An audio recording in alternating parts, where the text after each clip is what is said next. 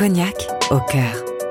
Du travail de la vigne à la distillation, de l'assemblage au vieillissement, en passant par la commercialisation, l'élaboration du cognac réclame de multiples compétences et savoir-faire.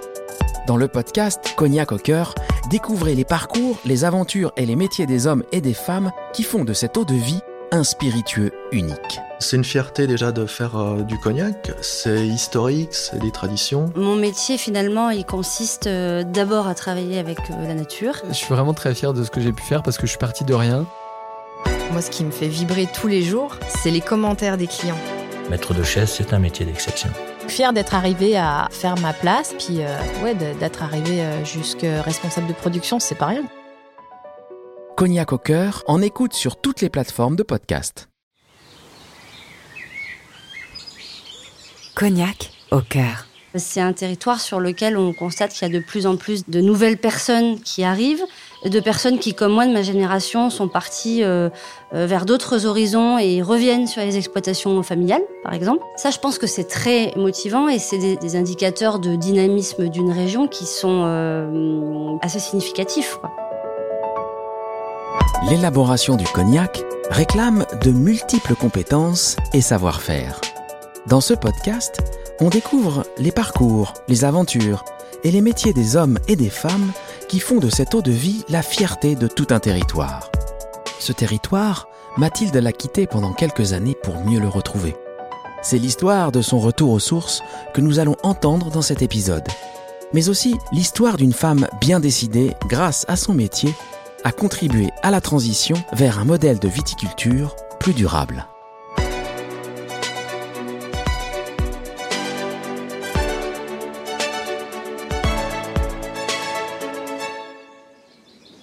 Vous écoutez Cognac au cœur, épisode 2.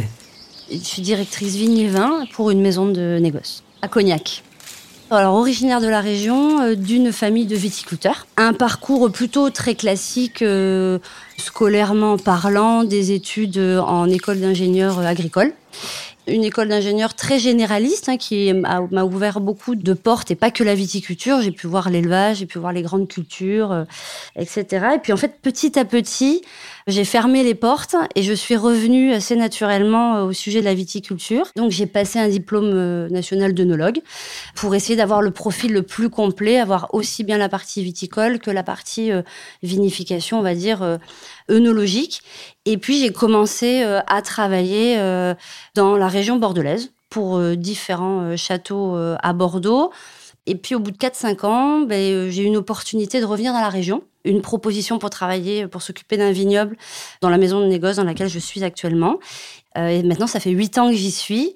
Et je suis ben, très contente de revenir dans cette région qui a une vingtaine d'années, même un peu plus, a connu une, grave crise à la maison, on m'a toujours dit euh, ce métier-là peut-être pas très porteur et puis économiquement c'est compliqué, donc euh, essaye de t'orienter un peu différemment. Choisis une voie qui te permettra euh, de faire un métier certes passionnant, mais aussi de gagner correctement ta vie. Et donc ça n'a pas forcément été pour moi très compliqué de renouer avec euh, cette région que j'avais quittée pendant euh, une dizaine d'années, le temps de mes études et puis euh, le début de ma carrière professionnelle. Bah, je retrouve une région qui est florissante et qui a beaucoup évolué. Donc je suis ravie d'être retournée aux sources quelque part on voit que oui, cette région, elle est beaucoup plus euh, attractive, déjà parce qu'on peut gagner sa vie, et puis parce qu'elle a plein de challenges et de nouveaux défis à, relever. Et ça, je pense que pour la nouvelle génération, c'est porteur. Et puis aussi, je pense que l'image a, aussi beaucoup évolué. On fait des produits de grande qualité et on le, on le dit peut-être un peu plus. Bonjour Nico. Bonjour Mathilde. Ça va? Ah oui? Comment ça se présente? T'as fini de tailler?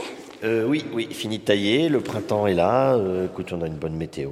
Euh, Mon métier finalement, il consiste euh, d'abord à travailler avec euh, la nature, parce que c'est euh, bah, s'occuper d'un vignoble et être en prise avec la viticulture d'une manière générale, jusqu'à la partie vinification, l'élaboration des vins, qui partiront ensuite en distillation et qui seront vieillis pour faire des eaux de vie et ensuite des cognacs.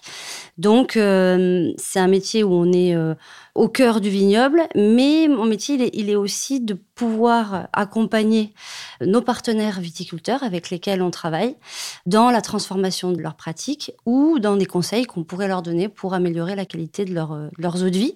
Donc j'ai la chance d'être entourée d'une équipe euh, d'une trentaine de personnes qui euh, bah, travaillent au quotidien en, en lien avec les viticulteurs pour répondre à des sollicitations ou différents sujets auxquels ils seraient confrontés dans l'élaboration de leurs eaux de vie. Il y a une parcelle où il y a des févroles qui sont montés jusqu'au fil. Oui.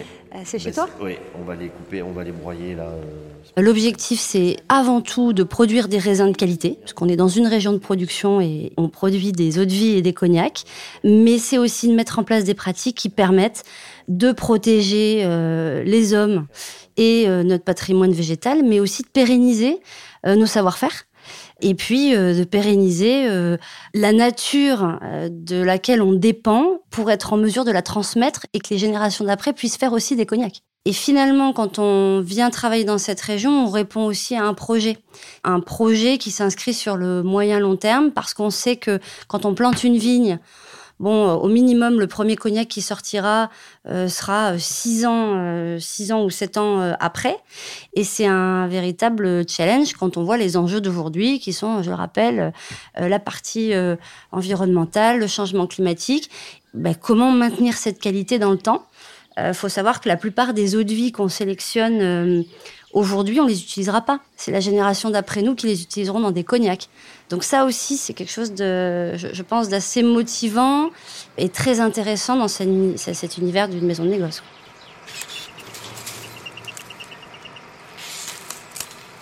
Moi, je, reconnais avoir la chance de faire partie d'une maison où on peut euh, faire notre part et, jouer un rôle dans cette transition euh, agroécologique. On fait des choses en se disant qu'on les fait pour euh, les générations d'après. C'est une région qui a pris conscience qu'il fallait préserver ses ressources et qu'on était, euh, encore une fois, euh, très dépendant de la nature et qu'il fallait à la fois s'adapter mais aussi se mettre en marche pour faire évoluer les choses. Il y a une grande fierté de pouvoir euh, représenter cette région et, de, contribuer d'une petite manière à la transformation de la région, d'un point de vue des pratiques, et à, se dire que cette région, dans l'univers des produits de luxe, des cognacs euh, et dans l'univers quelque part de, l'excellence, elle compte et elle est reconnue pour son professionnalisme et pour euh, la qualité de ce qu'elle fait.